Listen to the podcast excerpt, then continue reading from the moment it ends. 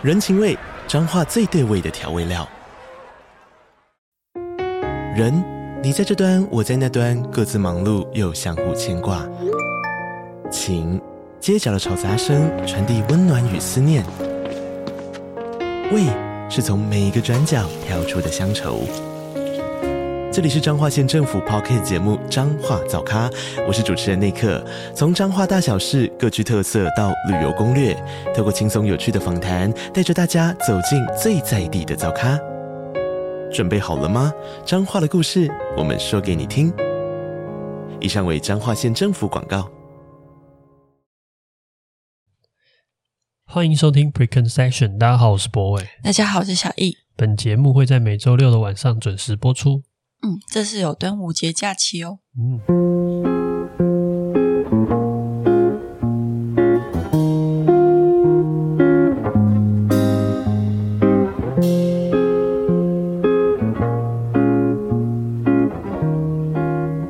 拉萨吓到。好，欢迎收听今天的节目。嗯。这周是端午节，小易要回去高雄。嗯，回去几天？我端午节我有划过龙舟，好荒唐哦！你是什么社区划龙舟大赛吗？我们是同那个时候，国中有个同学家前面有一条河，谁家前面会有河？他家前面真的有河，他住在一个比较远的地方，是淡水河吗？还是应该是什么分流吧？我不知道。哦，然后那个时候老师就召集有兴趣的，几乎就是帮全班报名。然后那个时候愿意参加的男生就跑去那边划龙舟。哪来的龙舟？他们那边会提供哦。你们只要我们穿救生衣，然后去，然后还有奖。高中、国中、国中哦哦，然后一群国中跟那种，你们是被骗去的吧？我觉得比较像被骗去，但也好玩啊！就人生划了第一次龙舟。哎，端午节热爆哎！夏至过后正中午，没错，而且那边都有那种专业的龙舟队。就他们每年就是要来赢一次。他想说这群小弟弟来干嘛？来 来来，然后被被大家，我们是最后一名，然后大家都到达终点，我们大家在吃便当哦，你们还在努力滑，然后从好不容易滑过去。他说：“哦，弟弟加油！”对吧？然后我们小时候其实我们家都吃南部粽。哦，因为你妈妈是南台南人，然后我的哎，这是什么？我的阿嬷也是包南部粽，虽然她后来生活在北部。啊，爸爸爸爸那边也是吃南部粽，嗯，然后我不知道为什么，就是我觉得南部粽真的算是口味比较淡，嗯，它的里面的料是蒸煮嘛，水煮，嗯，然后要把那个粽叶的香气煮进去，对，然后后来我阿嬷后来吃素，嗯，所以就没有 没有那个。蛋黄也没有 那个、哦、更清淡，对，就纯粹的对对对饭跟花生。哎，那个叫什么？呃，甜甜的减重吗？哦，减重。对对对，你有爱吃减重吗？也没有哎，其实因为减重好像有点咬舌头。哦，真的吗？就会吸住我的舌头。哦，太细节。后来就吃很多减重。嗯，对啊，然后这大概就是我对端午的回忆吧。哦，然后还有香蒲。香香蒲是什么？菖哎，菖蒲，身为一个花店，对这件 事情完全不理解。呃、对啊，反正这大概就是我端午节的回忆。嗯，对，那感感觉蛮可爱的。嗯，那今天啊，祝大家端午快乐。到时候播出的时候，应该已经过端午节了。端午到底是礼拜几啊？好像是礼拜四。哦，是吗？那就是明天。如果我没有搞错的话，啊，大家知道我们现在就是礼拜三录的了。哦，对，明天明天端午节。OK，对，好，祝大家佳节愉快，好好休息。对，好，我今天想要跟你聊的主题是。我之前自己记在手机上面，然后我有点忘记为什么那时候记这个题目。我们之前有很多集，就是什么，哎，这个可以之后录一集，就像老高一样在一直挖坑。然后但我自己都有点忘了，就是对他每次就讲完，然后就会忘记。对，然后我那时候看到的题目是那个安全感。嗯嗯，然后我其实对安全感有一有一个，我最开始知道这个词，也不是说知道这个词，就是对这个词有比较认知，有一个。很有趣的故事，就是那时候我听过一个说法，也不是说说法，有一个故事，他是说人类其实需要安全感，而不是安全。就安全跟安全感是不一样的东西。我可以在很不安全的情况下依然有安全感。对，然后换而言之，很安全的情况下，你可能没有安全感。哦，我举一个例子，你就可以比较好懂。嗯，就我们小时候不是会有那种，嗯、呃，有点像那种高高空试胆的地方，比如说它是一个高楼，然后它在某一层会有那种玻璃透明的，那种楼梯，哎、嗯，不是楼梯，楼层，嗯，然后它就是一个类似观景台或者什么样的地方，嗯。然后那种玻璃其实它的那个载重的能力事实上很好，比如说它可能在科学上，它可以承载至少两吨或者是多少公斤以上的人，可能还有十几个大人站在上面都不会有问题的。但就会有人不敢上去，嗯，因为它虽然安全，但是它没有安全感，或是那种啊，我知道那种，呃，有没有看过那个美国有些大峡谷会有那种空中走廊，然后也是全部玻璃，或是那种吊桥，对。那吊桥有点不安全啊，但是我是说，像空中走廊这种东西，我觉得那也是一样的道理。就它虽然在物理上面或科学上面、理性上面它是安全的，但是事实上它不并不提供你安全感。嗯，对。然后我那时候听到这件事情的时候，我就觉得很有趣，就是原来人类大部分时间努力追求的东西，不是一个真实的东西。就我不会因为真的知道这个玻璃能够承重十几个大人而让我放心踏上去，我还是会不断的想象 玻璃碎裂，然后我掉下去的那种感觉。对，所以我第一个对安全感的感受其实是这样，就是我觉得很多时候我们在追求，或是我们想要得到的一些东西，不一定我们真正需要的东西不是真的。它是一个情感上的慰藉吗？一种保障的感觉，或是我们相信它是安全，然后这个相信不一定建立在一个真实的状况。对，哦，懂。嗯，那这件事情给我一个蛮大的启发，就是，嗯，某定程度上，你可以认知，大部分的人类需要的东西其实很感受型的。嗯，那呃，不一定代表他拥有真的想要得到这个东西，而是他想要得到那个感受。呃，比如说我没有钱，可是我有有钱的感觉。对，或者是，是什么什么啊？对，我觉得这是一种，就是我不是真的有钱，但是我觉得我想要感知到我想，啊、就是没钱还去买星巴克的人，就是在说我 之类的、呃。对对对，或者是我想要被爱的感觉。然后，所以有些人会愿意被骗啊，我就突然能够理解那些。情绪是什么？嗯，就是有时候我们需要的不是那个真实，而是那个感觉而已。嗯、对，嗯、然后，所以我第一次对这件事情有很深刻的体会，其实是这个故事给我的。就我、嗯、我有意识到一件事，就是人类真的好像要的东西比我们想象再虚幻一点点。啊，怎么觉得你以前是一个冷冰冰的人，就是不大知道人类情感？嗯，应该说你你原本的那个想法很理性的，就是呃、嗯、就很安全啊，玻璃很安全，那你都不会想，但我是我，我就是那个踏不上去的人，对对哦，我才了解到这种极端的情况下才能理解，哎、嗯，别人的有感情这件事情，我不知道你是怎么知道这件事情，但是我就是这个例子让我发现，好像感性这件事情比真实重要一点点啊。对，所以其实这个例子对我来说还还算蛮有人生的 impact 的影响。嗯，就是我认真的相比较能够相信这个世界上真正有价值的东西，可能存在在感性里面。我觉得他这样也帮你理解，就是一种你觉得怎么样，可是别人感受到的东西是不一样。嗯，没错，它中间会有一点分裂的这种情况也是合理的。嗯。对，就是因为很多不理性的情绪啊、哦，我有一本书叫，他好像叫说什么不理性的力量还是什么？呃，是在讲类似，他在讲很多，对，讲很多人的那种，嗯、呃，为什么偏偏这样是最有利的选择？可是人为什么会往另外一边去选择这样子？呃、对我，我我自己是我觉得自从有这个认知之后，我开始用这个理论去试着去套用在各式各样的情况下，然后我发现它有蛮多地方是合理的，就是可以可以用这样子的想法来说明。然后我开始比较认知感性的世界，可能比我们想象中的更有价值。嗯，对，我觉得它也算是一个让我比较有意愿，或者是去理解感性的一个动机。嗯，好了。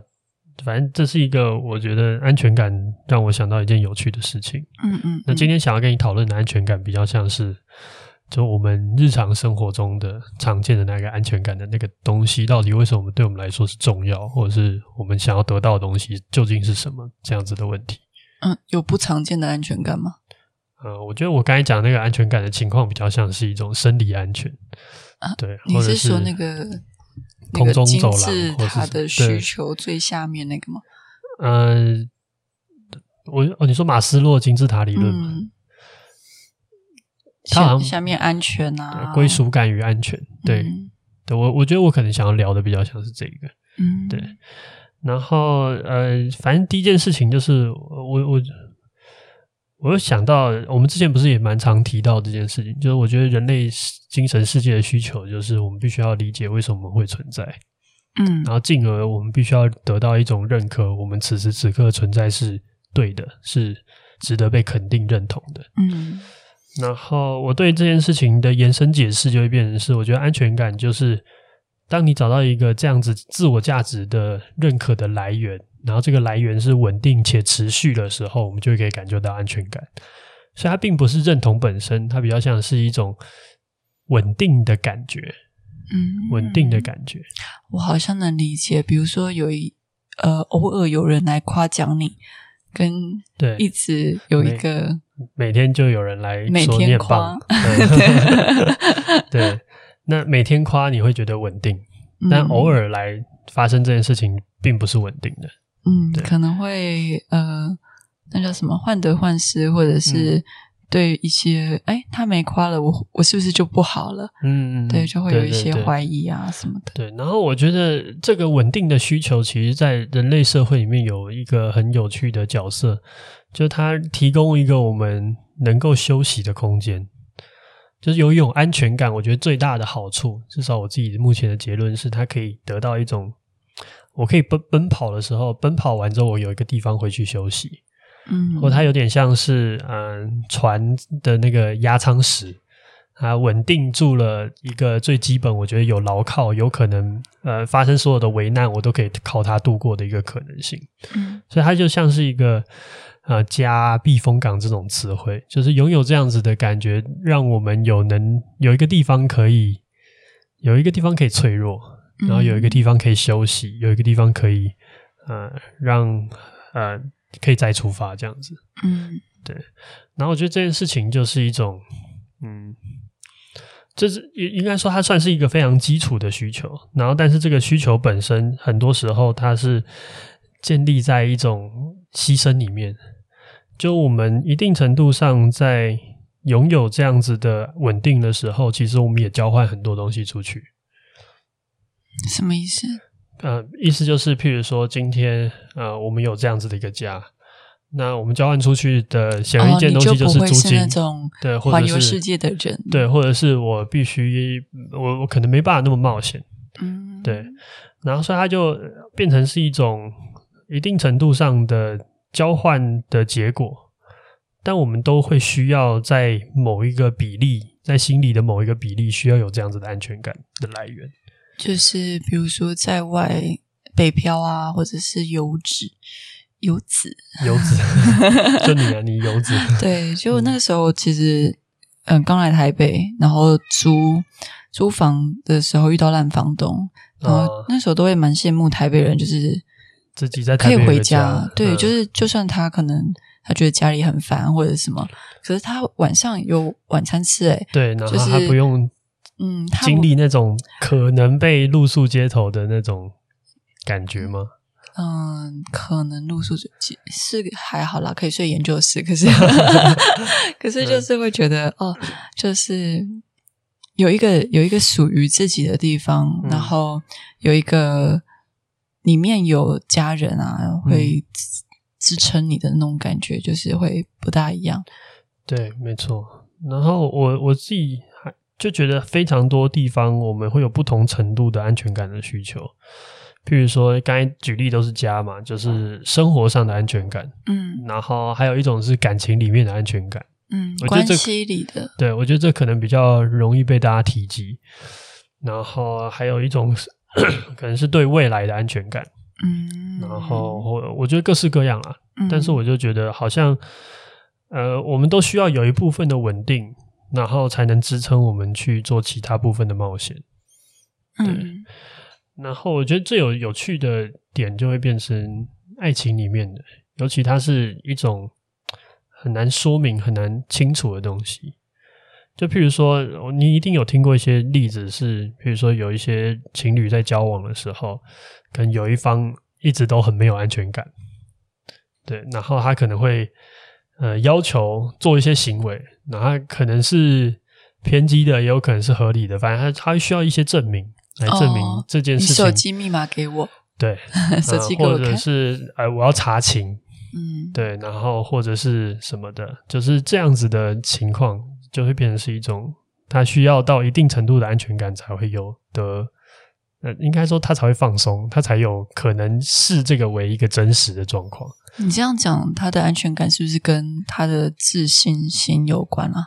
就如果我很有自信，就是。他绝对不可能在外面乱来啦！啊，诶，那这样子是对你有自信，还是对他有自信？呃，交互关系。OK，嗯，对，也有可能，就是对于我跟你的这段关系，嗯，我很有自信，或是你很不看好对方？对，这也是一种。你对我有安全感吗？对你很有安全感。我是我是你有自信，还是 你不看好我？你要听吗？没关系，你说。你真的要听？我猜有可能一部分不看好我吧。嗯，都有吧，都有。哎，真是。但但我觉得这就是，所以我觉得远距离恋爱就是最对我来说最不能接受的原因，就是我会觉得很难获得安全感。哦，你是一个需要安全感的人吗？你觉得？对啊，我觉得，我觉得是啊。你不是自己平常都感觉蛮有安全感的，那怎么会？因为我已经获得了，所以我才会有安全感的样子。哦，我给你蛮多安全感的吗？嗯，对啊，我觉得，因为我很、啊、至少你干什么我，我没有发现啊。我 我很宅，我都在家。对啊，就是对啊，确确实是啊。如果是这样讲的话，是。就你每次回来都会看到一个人。嗯，对。但我不知道你手机跟谁聊天呢？哦，对对啊，其实你蛮算蛮有安全感的，因为你也不会看，你也不会，对，嗯嗯。那我我觉得就是这就是为什么我后来想通，就是远距离恋爱对我来说最大的困难点，就是在于就是我会觉得我会得不到那个安全感，嗯，然后我又相信人的变化性比我想象中的大，嗯，这是合理的。我我之前去交换学生的时候。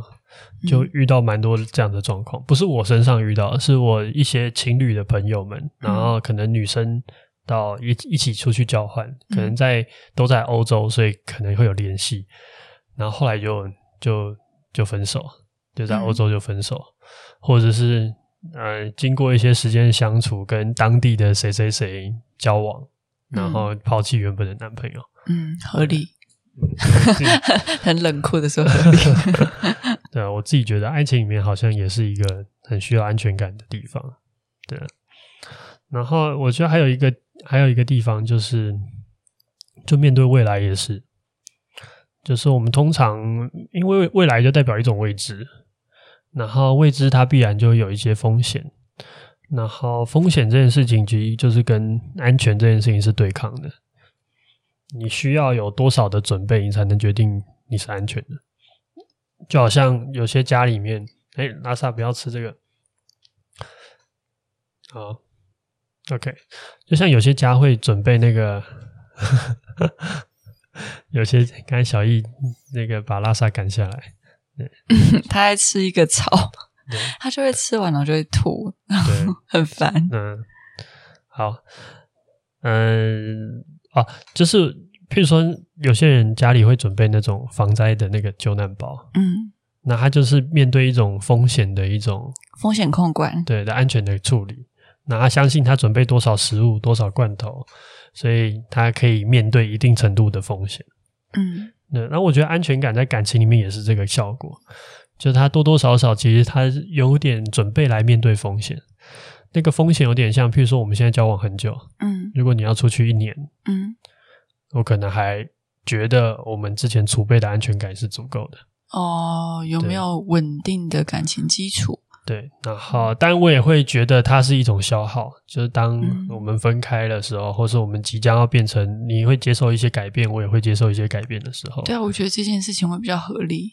对，但是我觉得它好像就是一种扣打，然后会被消耗，嗯、然后慢慢变成是一种，嗯、呃，我需要再重新争取或重新储存的东西。它不是一个感受的状况吗？就是回到你前面讲，它不是一个真实的安全，它可能是一个。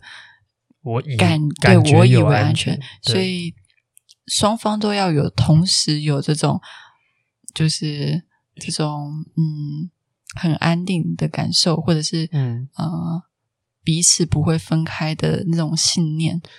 对，好难。我觉得确实是难的。对啊，因为遇到不同的人，会忙着不同的事情。对，嗯。嗯，那那我觉得这件事情还有一个有趣的点，就像你刚才说的，因为它是一个感受，嗯，所以你真正要思考的，或者是你真正要提供给对方的东西，不是一个科学上的感安全，哦、而是不是证明说，哎，我身边没人什么的，对对对，你看，而是而是可能分享很多东西跟对方，对，或是让对方一定程度上的感觉到你的陪在参与他的生活，对。才会创造那个有感觉的状态。嗯，懂。哦，这蛮有趣的想法。嗯，我这好像可以解释很多生活小技巧、人生小技巧。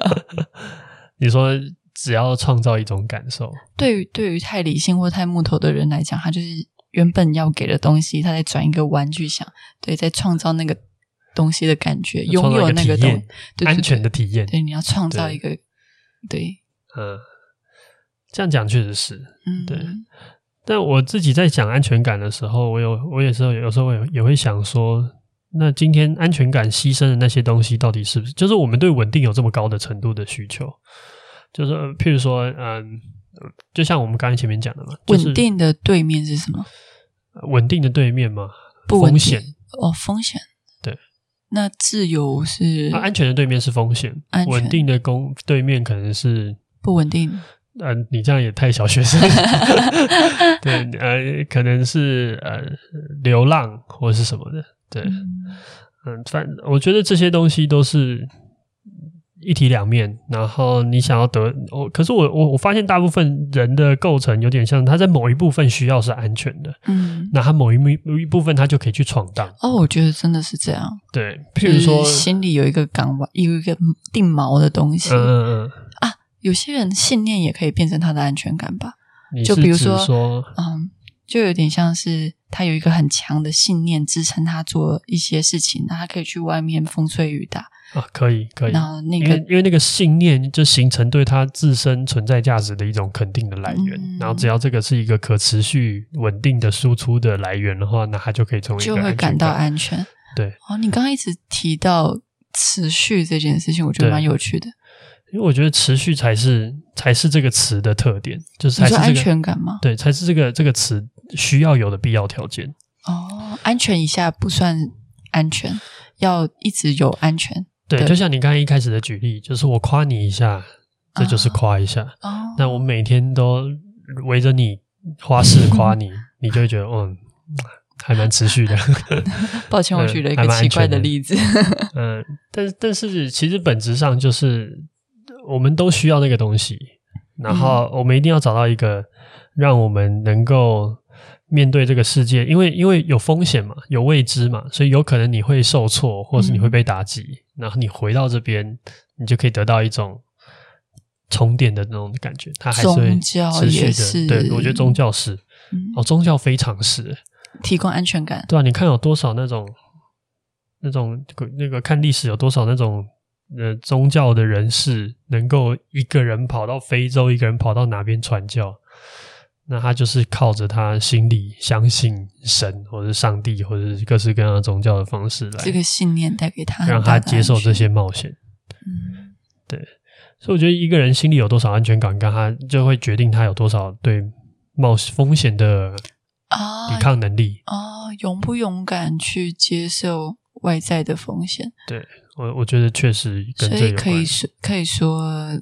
这样是推论说，一个人他如果对外承受的那个风险的那叫什么能力越大的话，嗯，他可能心中有一个很强的安定感或安全感，嗯嗯，在支撑他。对，然后讲一个，我觉得有一个词跟这个也有关系，就是成功的叉叉叉背后一定有一个什么什么什么叉叉叉。这是什么？呃，好啦，其实原本这个词是一个比较呃。两性就是性别不平等啊！一个成功的男人背后就有一个什么家庭啊？对对对对的女人啊！那我不想要，我想要不要不要这么这个性别不平等论述？但是你可以发现，他背后就是一台好的电脑之类的，或者他背后有一台呃一张好的沙发啊？也许 没有。可我想讲的事情是，呃，我会发现很多人他可能，譬如说。啊，譬如说像有一些创业的朋友，嗯，我觉得普啊，虽然这样好像很难概括的去描述，但是我周围那些创业的朋友有一个蛮强的特点，就是他们在感情上都相对稳定。他们很，我很少遇到那种海王型的，就是到处跟就是各式各样，就是比如说他们，呃，可能每天都有感情的纷扰啊，或什么的。然后大部分的状况是，他们会在感情上是相对稳定的。会不会只是你的圈子不够大？有可能，但是我觉得，说不定海王他觉得他很安全，他可能对他可能家境不是这个，他来源是他是富二代，他的经济能够解决一切的不安不安全。我们纯纯正常纯举例，不要对号入座。OK OK。对，但是我是我的意思是说，譬如说，好，就如果拿我来说的话，我就觉得我需要在感情上面是相对稳定的。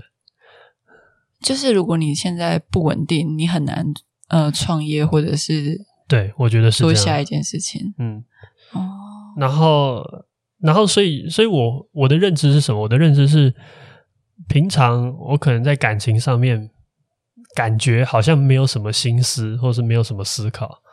那对你来讲是已经处理好的事情了。对，但是如果你一旦抽掉的话，我可能也没办法做现在剩下的任何事。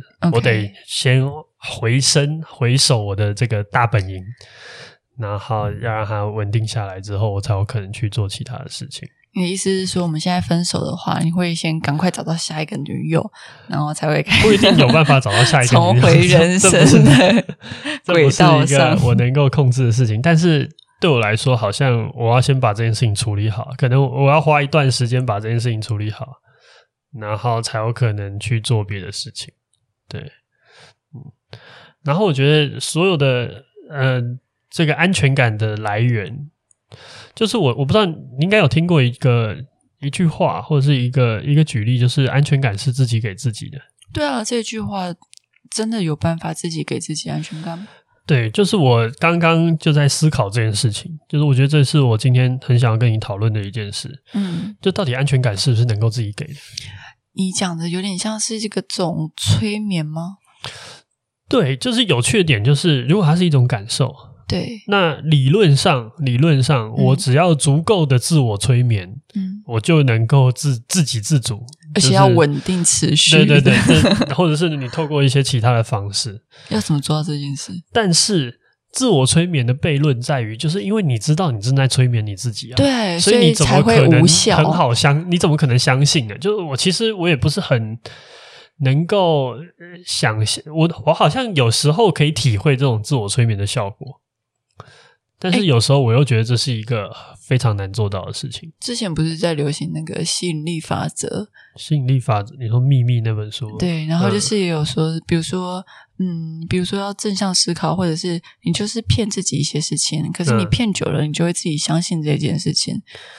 哦、嗯呃，对，这件事情就是我觉得，我觉得充满问号的地方。对.就是当你知道一件事情的时候。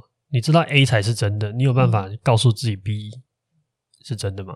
这就是不理性的行为的那一块啊！你你现在一直用理性理解是理解不来的，你就是、哦、你就是抛弃它，然后理解说哦，人类有一块神秘的领域是不理性在支配的。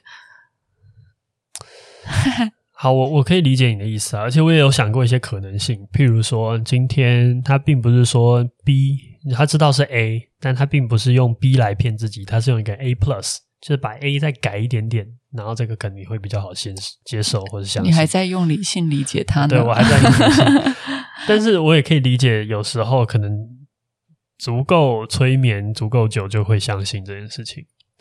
只是我觉得我自身很难验证这件事。哦，对，我自己好像不太有能力完全得到一种自我催眠的状态。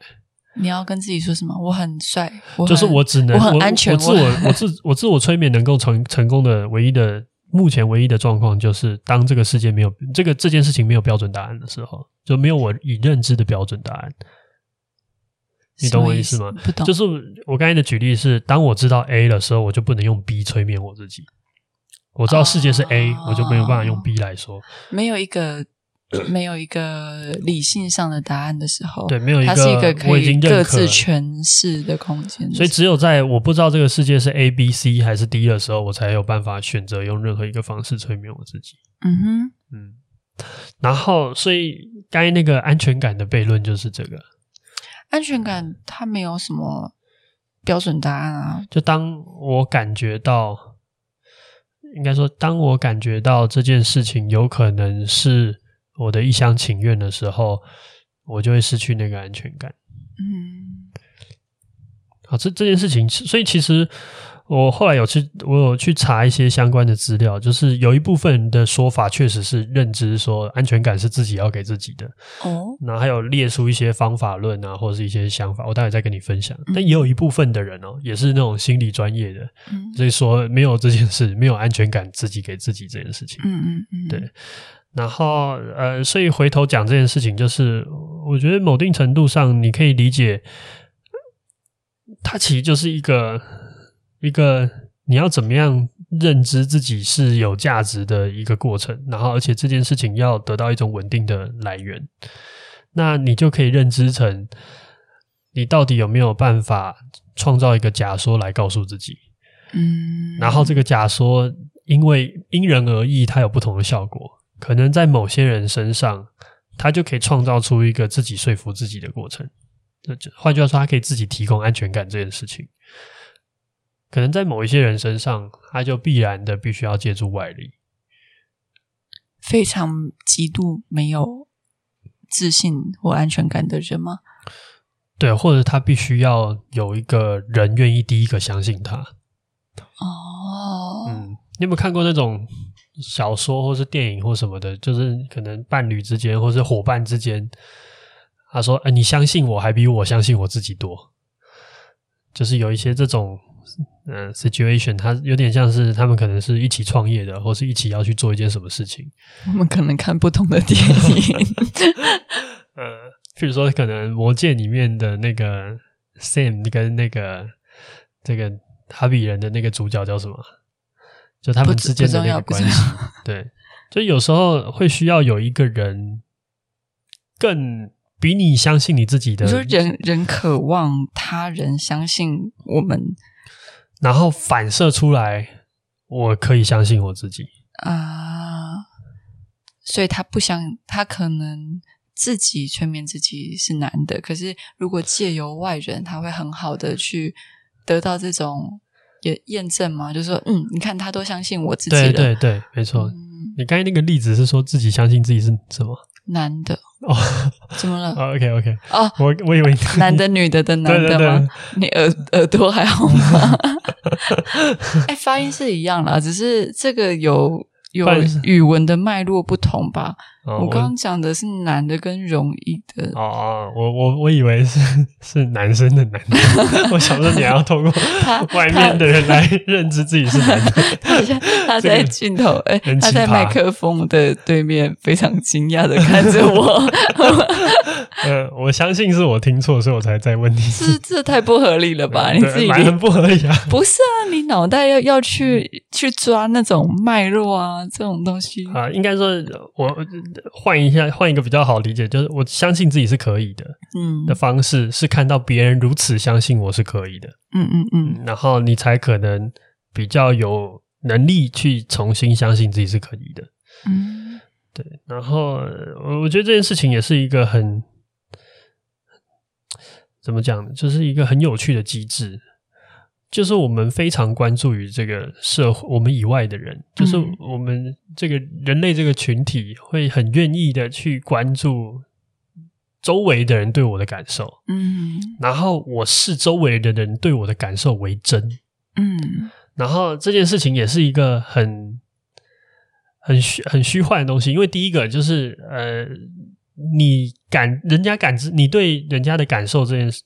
你感受别人的感受这件事情，其实也是又在一层解读了，就它又是一层理解，它也不一定是完全人家想要表达的意思。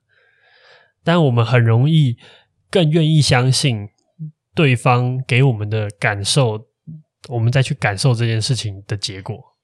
我是讲的有点绕，我能理解。对，我只是在想有没有。例外的状况，嗯、比如说那些隐居的人士啊，他我相信他们是离群所居，然后不在意，他只可能在乎他内心的小活动这样子。嗯，有也一定有这样子的人，但我想要表达是一个多数的情况。我们的世界的长相来自于我感受别人怎么感受我的感受。嗯，对，然后所以他他。他比我们想象的再更虚幻一点，或者好像很多很多镜子人，对对对对，一直在看别人在呈现出怎么样的自己。然后，因为我看不到我自己，对，我要从你眼中看，或者是我没有那么有把握我自己的感受，有一点，嗯，对，嗯，所以所以这个世界呈现一个像万花筒一样的感觉。他说你头发是黑的，然后他说你头发是黑的，对，我就相信我头发是黑的。嗯，可是真的是黑的吗？不一定。对，而且我我是，所以我觉得这这就是为什么我前面刚一开始要讲那个安全感的例子，一开始讲的安全感，就安全跟安全感是不一样的啊啊啊！对，所以安全感它就是一个感受，然后我们更容易、更愿意相信别人的感受反射到我们身上之后，那个才是真实的世界。嗯。不理性的东西，对，然后 虚幻的，这就呈呈现一个非常有趣的，嗯、呃，对我来说一个很很有趣的感，呃，一个算是启发吧。就是如果如果我真的有能力去决定那个感受的话，那我的世界就会变形。什么意思？如果我能够决定别人对我的感，我来我来决定别人对我的感受这件事情。哦，从我怎么样去感知这件事情？改变，对，我就我就可以改变我的世界的样貌。你好像对于一些呃非常有自信的人来讲，他是可以轻易做到这件事情的，就是他更。或者是他不是非常有自信，就是比较自我为中心吗？就是他用他想的东西去理解世界，嗯、那就会反反出去哦、呃！你要这样子讲，我觉得应该也是。就是我走在路上，觉得嗯，他们应该是觉得我今天很帅吧，之类的，就是他的底气很足了。对，有没有这种情况？我，我觉得有，我觉得有。对对对，我想一下。确实有这种情况，但是我觉得他本身还存在另外一种比较病态一点的，就是他自恋。对，然后他用非常错误的方式来理解一切事情。嗯，对啊，就是会存在一种，我觉得他就他会存，他变成一种封闭状态了。嗯，另一种骗自己，对，他另外一种骗自己。然后，当然他他可能有办法在他那个世界里面自得其乐，但同时他也可能会被他这样子的状态害很惨。哎，可是我们刚刚讲的骗这件事情啊，他。是不是骗有这么重要吗？你是不是心中觉得骗是不好的，所以你心中告诉你自己说：“哦，我骗我自己就是一个啊、呃、不会达到的事情，所以你才没有办法相信你自己，告诉你自己的东西。”啊，好，一个一个来。第一个，我没有觉得骗是不好的。嗯，对这件事情，我们后面可以再细聊。但然后第二个就是我没办法自我欺骗的原因，是因为我已经得知真相了。嗯，所以不是因为我觉得骗很 guilty，而是我就已经知道了，我骗不了了。不是我不想做骗，哦，而是我骗不了。就是如果这件事情真相如果是虚幻的呢？如果真相是虚幻的，那这样就我就可以骗了。那你只要你只要先设想真相是你理解的世界，可能不是你理解的世界。但这就是困难的地方哦。对，所以你是一个对于现实非常笃定的人吗？我觉得它也不一定是现实，是一个我可能经过我的人生反复验证的一个我目前认知为正确的一个一个一个状态。真理。对，呃，你可以用真理来形容。嗯，但我对这件事情，只要我已经我已我已经验证了，我已经花很多时间再去认知它是对的，然后不断套用在各式各样的 situation 都是正确的。好，那我可能就很难去认知为假。嗯，对，这样你算是一种固执吧？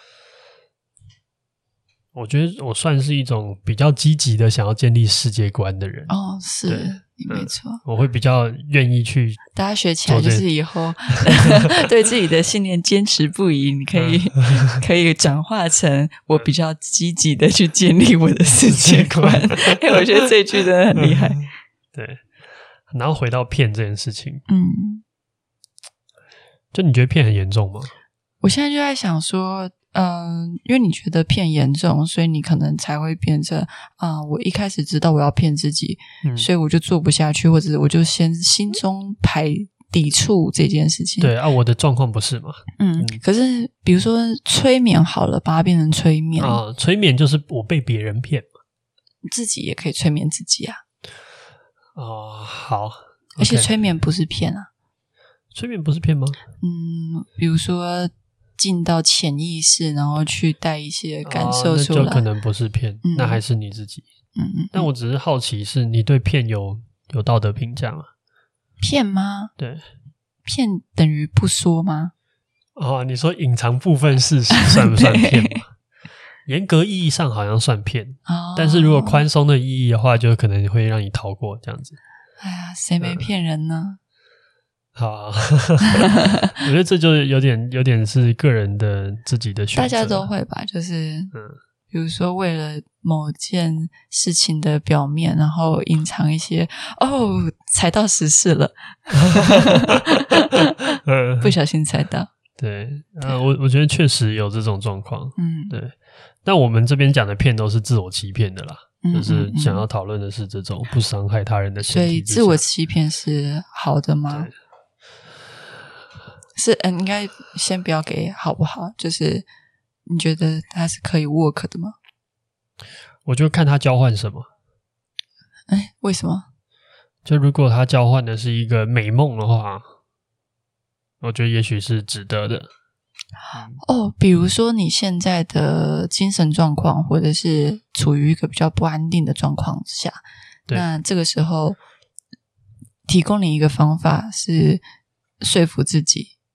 对，那说不定就是一个对你现况改进有帮助的事情，最好的方式。嗯，对，嗯，美梦是什么？你刚刚讲的，就有时候我会觉得，嗯，骗我自己会去乐透中奖，中乐透，对，有梦最美。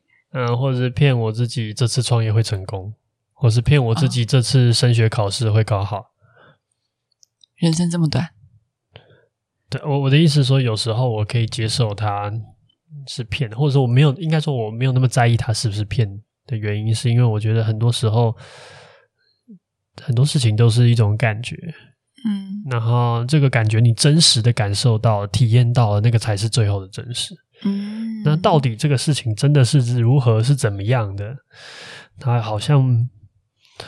不一定有我们想象中的重要。懂，你就是那个会说玻璃天台不安全的人。对啊，嗯，对，因为我觉得感受比较重要一点。了解，了解。啊，这是不是一种蠢？也许是。没有人在意这件事。我我，我只是想要讲一下，我知道这件事情也不是非常聪明。嗯 嗯嗯。哎，所以我们刚刚安全感怎么讲到这里？哎、啊，就讲到感受是欺骗的一种可能性。对，好，那最后这我再把一些我刚刚有想到的一些点，就缺乏安全感，嗯、你就是试图，你就你就你就会很慌嘛。我觉得，我觉得最大的恐惧来自于这个，因为你找不到一个可持续的、稳定的来源。我男友一直不回我电话，对，然后你就觉得他可能乱搞，或者你就觉得什么事情糟糕的要发生。为什么出去不带我？对，等等等。然后我就刚才前面有讲过一种嘛，就是他会透过不断的去验证。然后我觉得这边也有一个很有趣的心态，有些人是带着我已经觉得你不爱我的心情来跟你验证的。哦，对，他是带着说你一定不爱我，所以你一定要做什么事。为主比较对，然后这个时候最后他就会成会成为一个倒果为因的状况，就是最后那个男的一定会受不了，就真的不爱你了。他那个女的就会受不了，就真的不爱你了。他成功催眠了这个男生往不安全的那个。对，我觉得我觉得这也是一个很有趣的情感里面的现象，就有些人太没安全感到一个程度之后，他不相信别人有可能是爱他的。嗯这样也蛮可怜的。对，我觉得这是一种辛苦。然后还有一，哎，我怎么好像在觉得我自己很可怜？然后还有一种就是，呃，我们会遇到一种状况是，有些人因为没有安全感，他每次所求安全感都失效之后，他最后就会成为一种很独立的样子啊，就他不再去所求了，便不在乎了，或或者是他不期待了。就不期待别人能够提供这样子的安全感，好像能理解，就是有点封闭自己，封闭的感觉。对对对。然后这两种都是我觉得可能在缺乏安全感里面会有点极端，或者是会比较辛苦的一种生活状态。你觉得安全感的养成是从小的吗？我觉得跟家庭教育或者从小一定有很大的关系。他有可能从小很有安全感，然后突然长大变得很没有安全感嘛？哦，发生变故，我们又要讲发生变故，又要撞车，或者是他家家突然那个家道中落之类的。对，那那代表他的安全感的来源是金钱啊。对，那当他家道中落的时候，代表他才会丧失这个安全感。嗯，所以我觉得来来源也要被也要也要细挑。什么意思？比如说，有些人来源是宗教嘛，你前面有讲啊，或者是关系关系稳定，对，或者是什么的，对啊，嗯，那那我觉得这件事情就是一个，他必须要他他他当然每一件事情都有风险啦，但是我觉得他必须建建筑在一个你可能比较有办法掌握的事情上面，嗯，对，比如说像刚才举钱的例子，就是当他家道中落，他可能就会受不了。他就会失去那份安全感。嗯，但如果还是建立在一种呃关系上面，那当这个关系结束或者交恶的时候，他肯定也会受不了，他他也也会失去那个安全感的来源。对，嗯，嗯，然后我觉得本质上面应该说，最终他回到的是一种自信的需求，或是我自我价值的认可的需求。嗯，就像我们之前提到的一样。当一个人的存在就要回答这些精神的问题的时候，我怎么样找到一个肯定的来源是可持续的？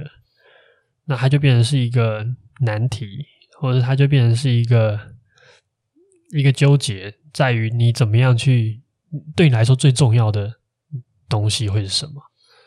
所以，我们我觉得还有一个理解，你也可以这样想，就是安全感的那个。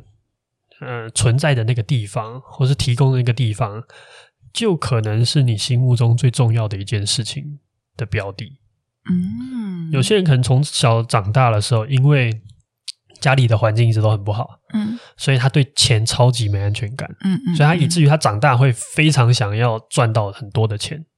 嗯，这是一种，然后有一种可能他是在关系里面没有安全感，嗯，所以他会很努力的去呃找到呃找很多个男女朋友，或是找很多的人来认可他，嗯、那这这他会他会花很多时间来追求这件事情，就是他可能缺爱，然后他就要缺爱是一个大的说法，嗯、但是其实爱这件事情我们之前有讨论过嘛，它也是一种自我价值肯定的来源，他缺的其实是那种。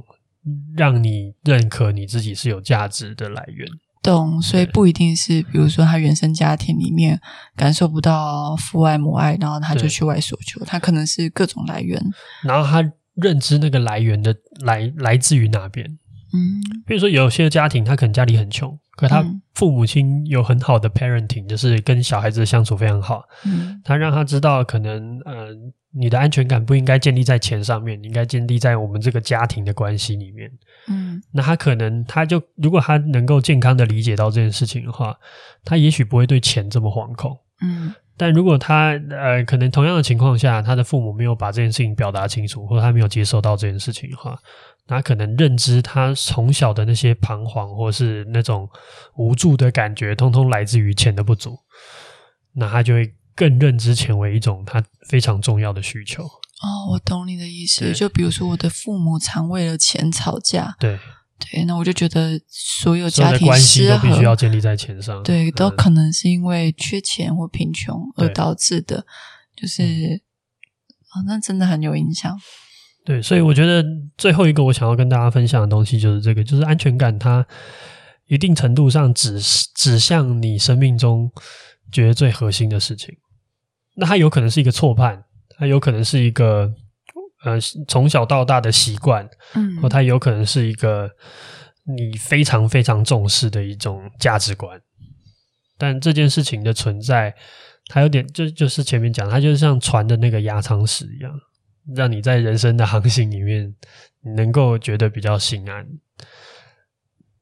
我以为安全感这件事情是分开讲的，可是你刚刚的这句话好像是讲说，你有一个最大的安全感来源，它可以支撑你的那个安全感。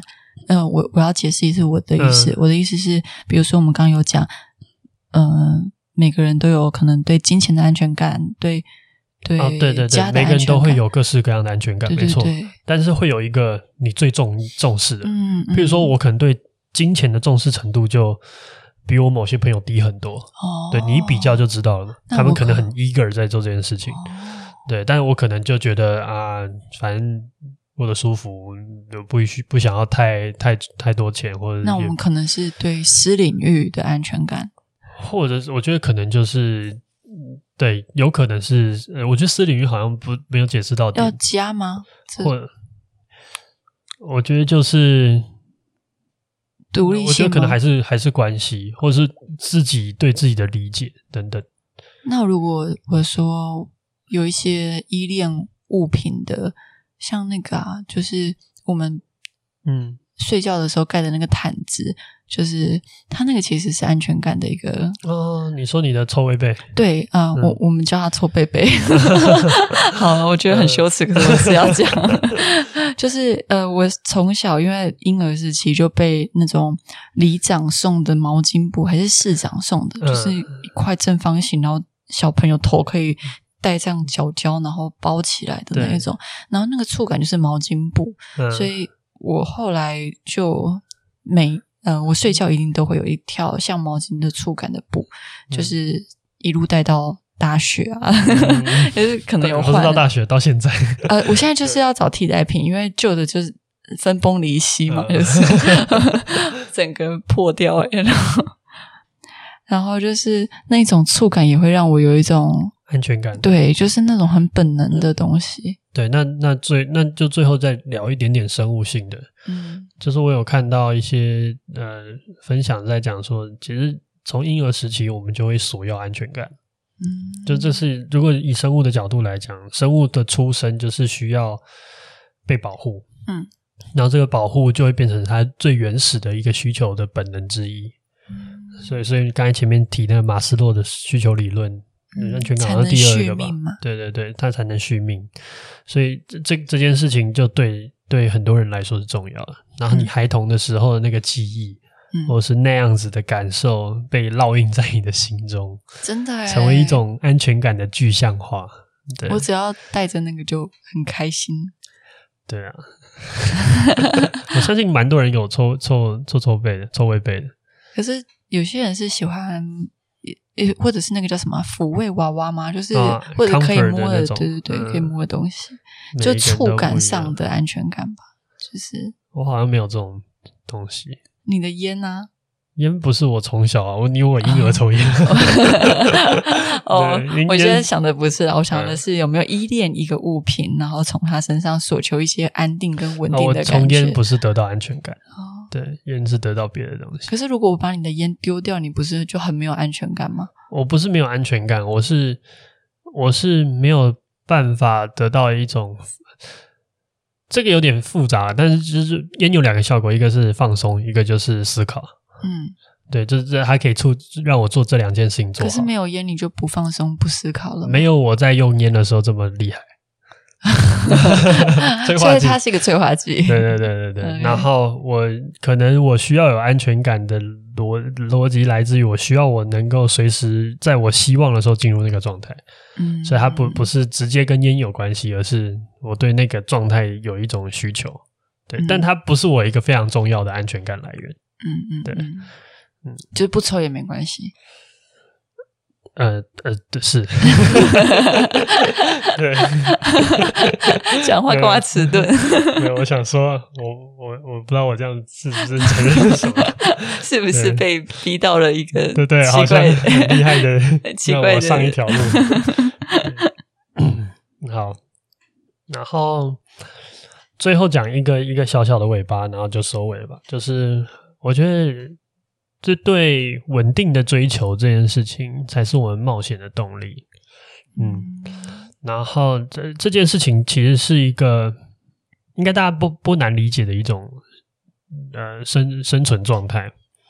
但我觉得更重要的事情是我们怎么样去辨识那个稳定的来源的核心是什么，然后去有点认知到这个东西。就像我们刚才前面抽丝剥茧那个过程一样，嗯，就是我们怎么样认知到这个安全感的来源，它是来自于关系，来自于什么地方，来自于什么，嗯，然后那样子的东西是不是一个我们可以 count on 的东西，我们可以依靠的东西？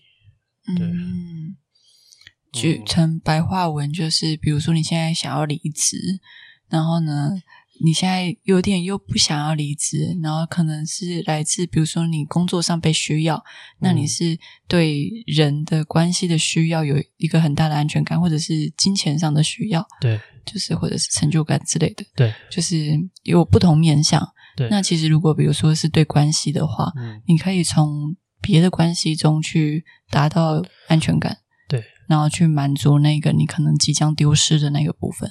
嗯嗯，是这样的举例吗？哦、举例蛮好的，嗯，对，举例小天才，小天才，对，我觉得我觉得是这种感觉。然后，因为我觉得有时候我们会不小心建立在一些可能因为童年的关系，对，然后不是每一个人都会有一个幸运的童年，然后，所以我觉得它是一个了解自己需要必经的路程，必须理解那些安全感的。来由背后说，你为什么这么渴求？嗯嗯嗯，对，然后你可能才会找到一个你需要调整，或者是你觉得可以改变的地方。嗯，没错。好，那今天安全感就聊到这边吧。嗯，那祝大家端午节快乐。哦，已经过了。对，那大家晚安。大家晚安。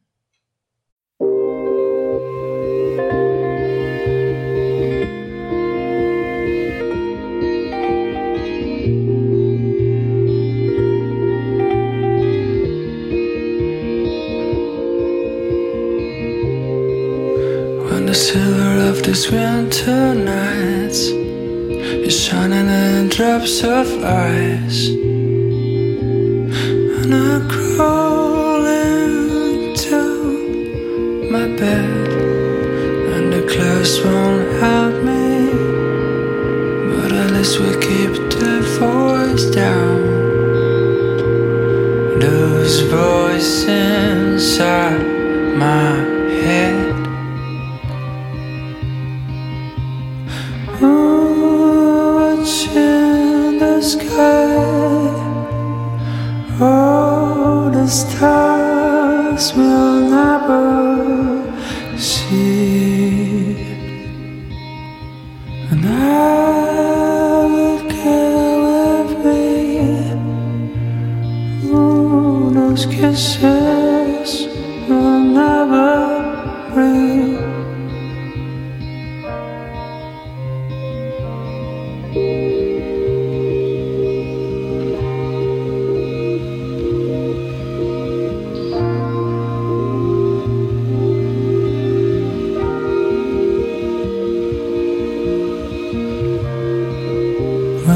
skies will be haunted by the clanging of the coast of rush.